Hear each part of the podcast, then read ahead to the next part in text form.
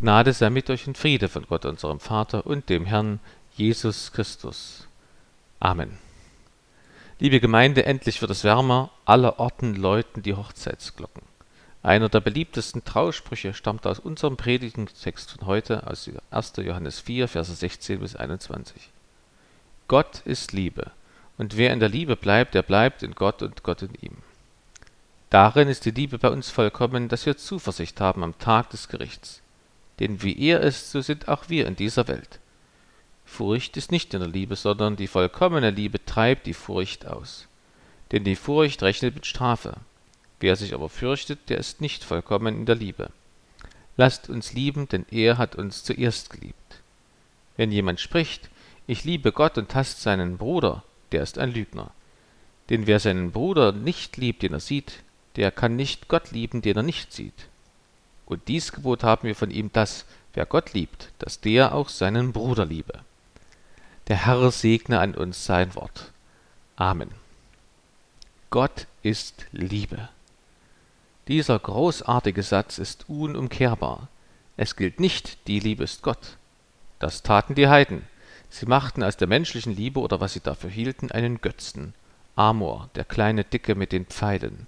Und natürlich Venus, im Ergebnis mussten sich viele Priesterinnen im Venustempel im Namen der Liebesgöttin prostituieren. Statt Liebe gab es Unterdrückung, Gewalt und Egoismus. Das will Gott nicht, denn Gott ist Liebe. Da steht absichtlich kein Artikel. Es heißt nicht Gott ist die Liebe. Denn wenn das, denn das würde bedeuten, dass man Gott durch die Liebe definieren und sich damit über ihn stellen könnte. Definieren heißt ja wörtlich eingrenzen oder die Grenzen beschreiben. Dann würde man behaupten, weil Gott die Liebe ist, muss er lieben so wie ein Stein schwer ist, weil er ein Stein ist. Nein, Gott will lieben. Das liegt ja in der Natur, im Wesen Gottes, dass er als Allmächtiger alles freiwillig macht. Gott ist Liebe. Das ist keine Definition Gottes durch die Liebe, wohl aber eine Definition der Liebe durch Gott. Wir erfahren durch Gott, was Liebe ist. Gott ist Liebe. Man könnte auch übersetzen, Gott ist ganz Liebe, Gott ist vollkommene Liebe oder Gott ist nach festem Entschluss ein Liebender. Er zeigt uns, was wahre Liebe ist, wie in der folgenden Geschichte. In Indien wurde an einem hinduistischen Königshof ein Minister Christ. Der König wollte ihn deswegen entlassen. Er fragte ihn zuvor, warum er Christ geworden sei. Der Minister antwortete, weil in Jesus Christus Gott zu uns Menschen gekommen ist, um uns aus Liebe zu erlösen. Der König wendet ein, ich brauche nur Befehle an meine Diener zu geben, dann werden sie ausgeführt. Warum sollte Gott, der König aller Könige, sich selbst darum kümmern müssen, dass sein Wille getan wird? Hat er nicht die Gewalt, durch andere seinen Willen verwirklichen zu lassen?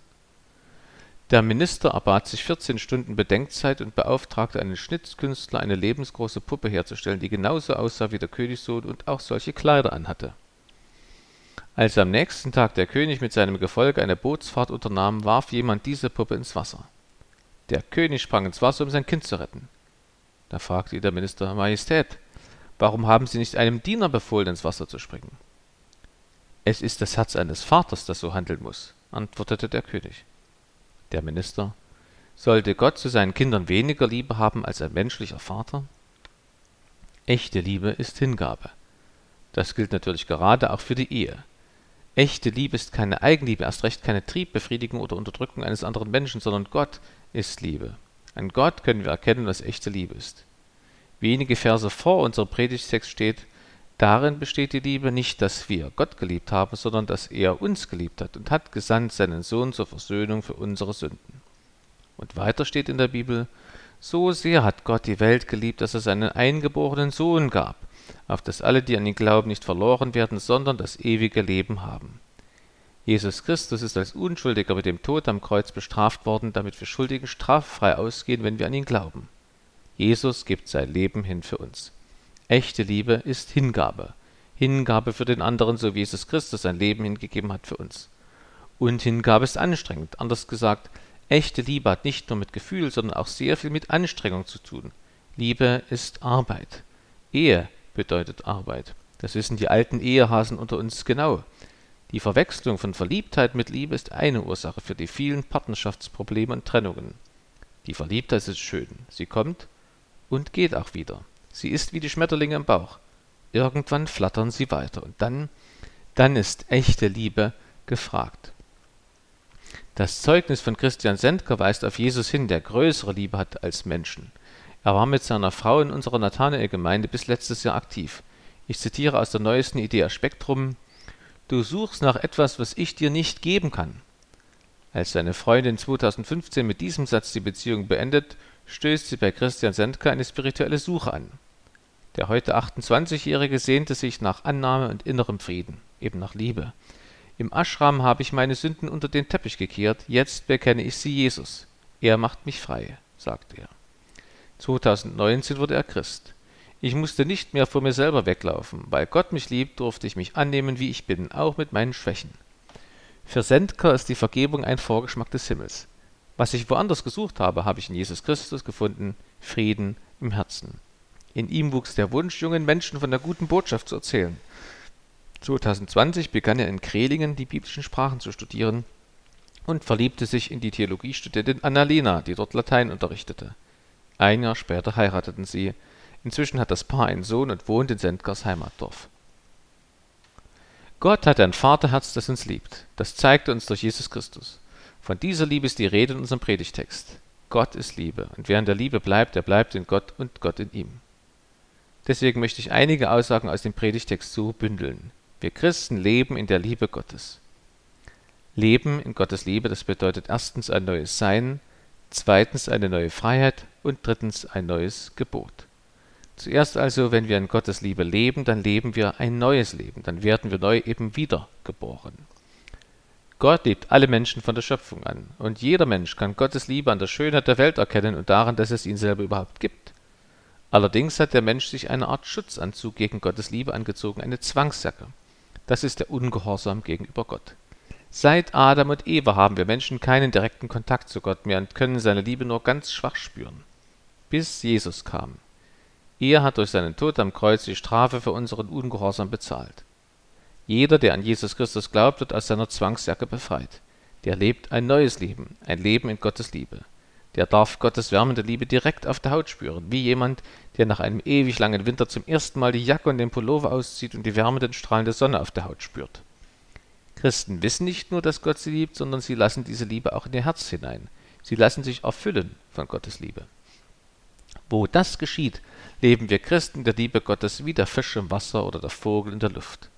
Die Liebe Gottes umgibt uns dann und ist unser Lebenselixier, unser Lebensraum. Dann bedeutet an Gott zu glauben nicht mehr einmal ein Gebet zu sprechen oder einige christliche Sätze für wahr zu halten oder anzunehmen, dass es Gott gibt. Nein, Liebe heißt dann, dass ich eine persönliche Beziehung zu Jesus Christus aufbaue und unterhalte. Eine Liebesbeziehung. Glaube heißt, Gott zu lieben. Und Liebe ist nun einmal nicht auf ein paar Minuten am Tag beschränkt oder auf eine Stunde Christfest beim Heiligen Abend. Nein, sie ist der Lebensraum der Christen. Wir leben jede Sekunde mit Gott zusammen. Beim Aufstehen und im Bad, beim Frühstücken und auf dem Weg zum Kindergarten, beim Straßenbahnfahren und bei Kaufland, im Kino und im Urlaub. Immer sind wir der Liebe Gottes gebadet. Bei dem griechischen Philosophen Plato heißt es, dass sich die Liebe immer auf etwas richtet, was durch seine Liebenswürdigkeit anziehend ist. Eine schöne Frau, ein charmanter Mann, etwas ist irgendwie attraktiv und liebenswert und dann lieben wir es. Bei Jahwes Liebe ist es anders. Gottes Liebe findet das Liebenswürdige nicht vor, sondern schafft es erst. Luther formuliert, die Sünder sind darum schön, weil sie von Gott geliebt werden. Nicht darum werden sie geliebt, weil sie schön sind. Gottes Liebe macht schön. Darum seid ihr eine schöne Gemeinde. Nicht nur wir Christen, sondern alle Menschen leben in einer Welt, wo jeder Mensch von mindestens einer Person geliebt wird. Von Gott. Jeder von uns. Du, du und du und ich. Auch wenn du Gott nicht liebst, wenn du ihn ignorierst, ihn sogar lästerst oder dich einfach nicht für ihn interessierst, Jesus liebt dich trotzdem. Warum? Weil er Liebe ist. Ein Vater sagte zu seiner Tochter, die auf ihrem Abschlusszeugnis eine 5 in Französisch hatte und deswegen sehr bedrückt nach Hause kam, egal was für Zensuren du hast, ich liebe dich nicht wegen deiner Zensuren, ich liebe dich, weil ich dich liebe. So ist Gott. Er ist Liebe. Deswegen schrieb ein Theologe, Nichtchristen sind eigentlich so etwas wie Kostverächter. Sie verschmähen das Beste am Leben, nämlich Gott mit seiner voraussetzungslosen Liebe. Die gute Nachricht aus der Bibel heißt, du kannst jederzeit anfangen, Jesus zu lieben. Du kannst jederzeit die Liebe von Gott in Empfang nehmen. Sie steht bereit. Greif zu. Wir Christen leben ein Leben in der Liebe Gottes. Das hat zwei Folgen für unseren Alltag, für unser Leben. Die erste Folge, wir erleben eine neue Freiheit. Das ist der zweite Gedanke der Predigt. Im Predigtext heißt es, darin ist die Liebe bei uns vollkommen, dass wir Zuversicht haben am Tag des Gerichts. Vielleicht fragt sich jetzt jemand, wie geht denn das zusammen, Gottes Liebe und Gottes Gericht? Ein Evangelist beschrieb es so. Ein junger Mann wirbt um eine junge Frau, aber sie sagt, okay, wir können Freunde sein. Doch der junge Mann drängelt weiter, er will eben mehr. Wird die Frau ihn dann doch noch erhören, wenn er sie einfach zwingt? Natürlich nicht. So zwingt uns auch Gott nicht zu unserer Liebe zu ihm zum Glauben. Was wird der junge Mann tun, wenn er die Frau wirklich liebt? Er wird sie in Ruhe lassen. So lässt Gott uns in Ruhe. Im Gericht lässt er uns unsere Entscheidung tragen, ohne in Ewigkeit zu leben. Hölle bedeutet ewiges Leben ohne Gott. Das ist furchtbar.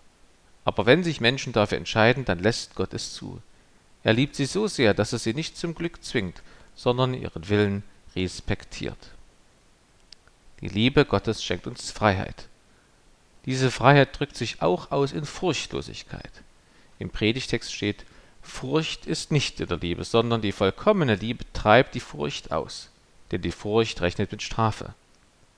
Liebe zu Gott bedeutet, dass ich seine Liebe annehme. Wenn ich das tue, lebe ich in einer Liebesbeziehung zu ihm, dann bin ich Christ. Da ist einfach kein Platz mehr für die Angst, wenn mein Herz schon randvoll mit Liebe ist. Denkt nur an die Mütter auf der Welt. Sie werden zu Löwinnen, wenn es um ihre Kinder geht. Wenn eine Mutter zum Beispiel erfährt, dass ihr Baby in einem brennenden Haus ist, dann rennt sie sofort los und rettet es aus den Flammen. Kein Gedanke an die Gefahr, in die sie sich selbst begibt. Sie hat nur einen Gedanken, mein Kind, ich will mein Kind retten.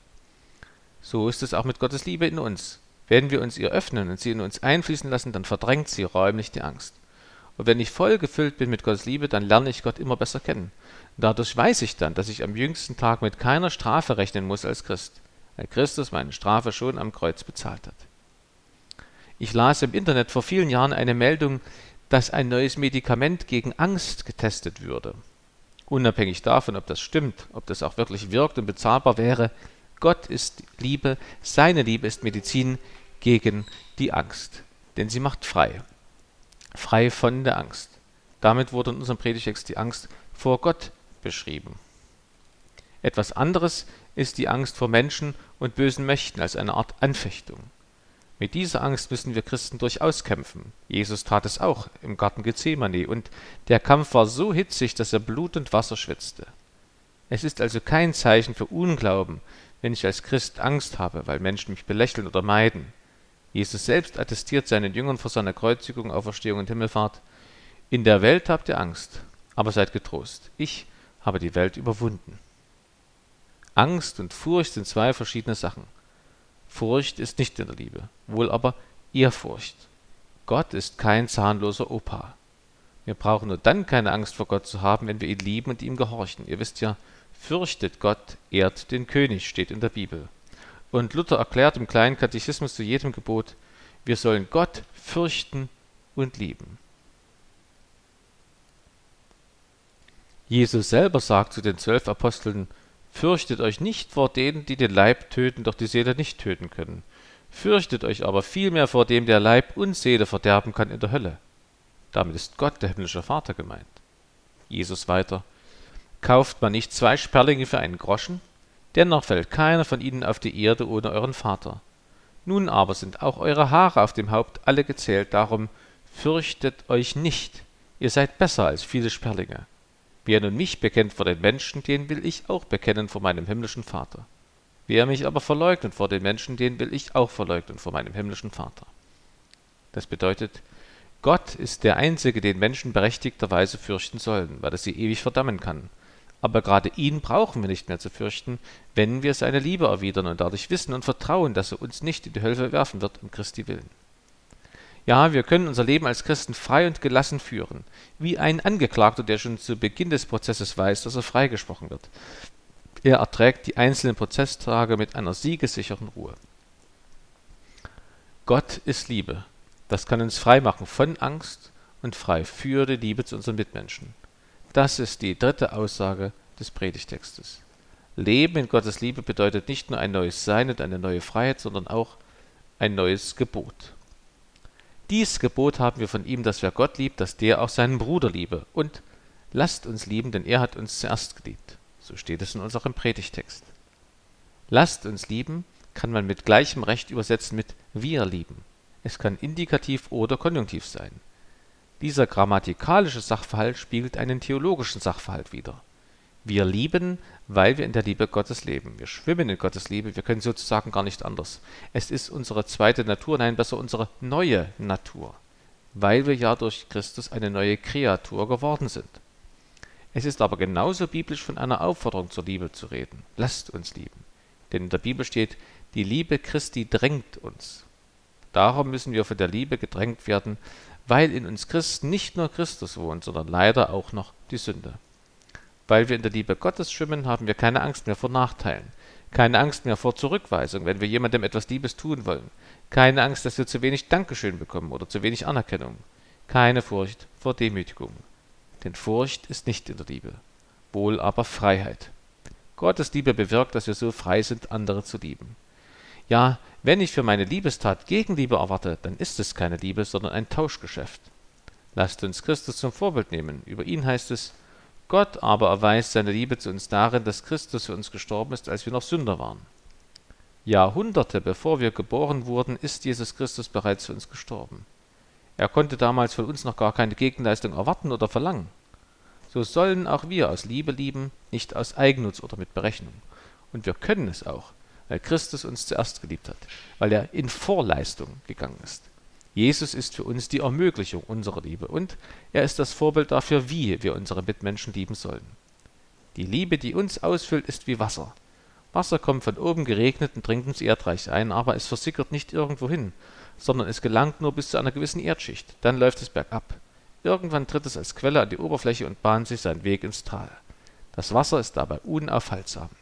So unaufhaltsam und auch gewaltig läuft Gottes Liebe in uns Christen über und sucht sich ihren Weg zum Nächsten. Wir dürfen und wollen lieben, weil Jesus Christus uns zuerst geliebt hat. Jesu Liebesgebot ist ein Gebot, das sich beinahe von selbst erfüllt. Ja, die Liebe Christi drängt uns, das Gebot zu erfüllen. Es ist uns ein Bedürfnis, anderen Menschen etwas Liebes zu tun. Wir wollen es gerne. Liebe ist noch mehr als ein Selbstlauf. Liebe ist positiver Druck von Gott. Denkt nur an Kühe mit ihren Kälbern. Wenn ihr Euter voll ist, dann fängt es an zu schmerzen und die Rinder brüllen, bis die Kälber die Milch trinken. Das bringt dann Erleichterung für die Kuh und Stärkung für das Kälbchen. Wenn wir Gottes Liebe weitergeben, dann ist das für uns auch eine Art Druckerleichterung und für die anderen ein Gewinn. Also insgesamt eine Win-Win-Situation. Für die Nächsten Bereicherung, für mich Erleichterung, Erfüllung und Mitfreude. An der Mitfreude können wir zugleich merken, ob wir wirklich so lieben, wie Gott uns liebt. Denn, wie gesagt, wenn wir eine Gegenleistung für unsere Liebe erwarten, wie einen Dank oder eine Gefälligkeit oder Anerkennung oder Namensnennung, dann handelt nicht die Liebe Gottes in uns. Als Lackmustest, als eine Überprüfungsmöglichkeit für uns selbst nennt Johannes wenige Verse nach unserem Predigtext folgendes. Daran erkennen wir, dass wir Gottes Kinder lieben, wenn wir Gott lieben und seine Gebote halten. Das Kreuz verdeutlicht den Zusammenhang von Gottes Liebe und Nächstenliebe. Der Pfosten ist die Liebe Gottes zu uns und unsere Liebe zu ihm. Die vertikale Linie, der Querbalken, die horizontale Liebe ist die Nächstenliebe. So wie der Querbalken auf dem Pfosten aufsitzt und von ihm gehalten wird, wird unsere Nächstenliebe gehalten und möglich gemacht durch die Gottesliebe. Nächstenliebe ohne Gottesliebe fällt runter wie der Querbalken ohne Pfosten. Sie ist dann eine gefallene Liebe und verwandelt sich in Egoismus, in Selbstsucht, die nur als Nächstenliebe getarnt ist. Das ist eine Versuchung für Menschen, auch für Christen. Ein warnendes Beispiel gibt Elisabeth von Thüringen ab. Sie gab ihre drei Kinder weg und ließ sie im übertragenen Sinne verkümmern, um sich um die Armen zu kümmern. Dabei sind doch meine aller, allernächsten meine eigenen Familienmitglieder. Da habe ich ein reiches Betätigungsfeld für Nächstenliebe. Das bedeutet auch, wenn wir uns um unsere Nächsten kümmern, unsere Familienmitglieder als Christen, dann üben wir schon Nächstenliebe. Eine weitere Versuchung für uns ist es, die Liebe nicht in unserem ganzen Leben und in allen unseren Beziehungen herrschen zu lassen. Wenn ein Ofen warm ist, strahlt er die Wärme gleichmäßig in alle Richtungen aus. Wenn wir warm vor Gottes Liebe sind, strahlen wir sie auch in alle Richtungen aus, zu allen Menschen, auch zu denen, die uns hassen. Seine Feinde zu lieben heißt zum Beispiel, dass ich immer wieder Guten Tag sage zu dem Kollegen, der hinter dem Rücken über mich tratscht. Oder dass ich bereit bleibe, mit einem anderen Menschen über Jesus zu reden, auch wenn der mich als fundamentalistisch oder dumm oder ausgrenzend beschreibt. Eine dritte Versuchung ist es, bei der Erziehung der Kinder aus vermeintlicher Liebe nicht konsequent zu sein. Ganz im Gegenteil. Konsequenz in der Erziehung ist ein deutlicher Erweis der Liebe. Inkonsequenz oder laissez-faire dagegen Lieblosigkeit. Mehr als einmal habe ich zum Beispiel unseren Söhnen gesagt, was würde ich sagen, wenn ihr mir egal wärt? Und sie kannten bald die Antwort, macht, was ihr wollt. Beim Zähneputzen wird es jeder einsehen. Wenn mein Kind nicht Zähne putzen will, ist es ein Akt der Liebe, es dennoch durchzusetzen. Verfaulte Zähne sind eben kein Liebesdienst am Kind. Ein Kinderpsychologe erzählt in diesem Zusammenhang aus seinen Beratungsgesprächen, oft stelle ich die Eltern vor die Frage, wollen sie sich von ihren Kindern bestimmen lassen oder bestimmen sie über ihre Kinder? Beides gleichzeitig geht nicht. Dass die Eltern ihre Kinder bestimmen sollen, beinhaltet auch das vierte Gebot. Eine letzte Versuchung nenne ich Harmonie und Kompromisssucht. Liebe eckt an, macht verletzlich und kann für den Liebenden tödlich sein. Das zeigt sich zum Beispiel bei Jesus am Kreuz. Obwohl sie beabsichtigen, ihn zu töten, nennt Jesus seine Gegner zum Beispiel blinde Blindenführer. Er sucht nicht den Kompromiss mit den Pharisäern, seinen Feinden, sondern lädt sie ein, die Wahrheit zu erkennen und anzuerkennen. Wie Christus müssen auch wir Christen damit rechnen, dass wir mit der Botschaft von Jesus anecken. Jesu Liebe macht uns frei, bei der Wahrheit zu bleiben. Ich sage und bleibe zum Beispiel dabei, dass Jesus die einzige Rettung für alle Menschen ist, auch wenn andere aus der Familie oder dem Freundeskreis mir mit Liebesentzug oder Beschimpfungen drohen. Friede ohne Wahrheit ist kein Friede, sondern Fäulnis. Nun heißt es in unserem Predigtext noch konkreter, dies Gebot haben wir von ihm, dass wer Gott liebt, dass der auch seinen Bruder liebe. Mit Bruder und Schwester sind die Mitchristen gemeint. Ich möchte nur ein Beispiel für Bruderliebe bzw. Geschwisterliebe nennen. Dass wir Christen Christen mit anderen politischen Anschauungen lieben. Das bedeutet, sie auszuhalten, zu respektieren, freundlich zu sein, ohne die eigene Meinung zu verleugnen. Denkt nur an die Corona-Maßnahmen. Die waren eine große Herausforderung, fast eine Truppenübung für die ganze Kirche. Deswegen habe ich damals auch nicht über das Coronavirus gesprochen, sondern über den Umgang mit den Corona-Maßnahmen. Die christliche Geschwisterliebe macht es möglich, dass die Gemeinde zu einem Freiraum für Gedankenaustausch wird. Hier darf man sagen, was man denkt. Hier darf auch ein Nichtchrist sagen, was er denkt. In der Gemeinde üben wir das gegenseitige Respektieren ein. Christus macht uns dafür frei. Hier bin ich Mensch, hier darf ich sein. Liebe Gemeinde, jeder Mensch sehnt sich nach Liebe. Alle Liebe kommt von Gott. Wir selbst dürfen sie empfangen und dann dürfen wir sie weitergeben. Was für eine liebevolle Aufgabe. Lasst uns diese Aufgabe ausführen, aus lauter Freude an und Dank für die Liebe Gottes in Jesus Christus. Amen. Und der Friede Gottes, der höher ist als alle Vernunft, der bewahre eure Herzen und Sinne in Christo Jesu. Amen.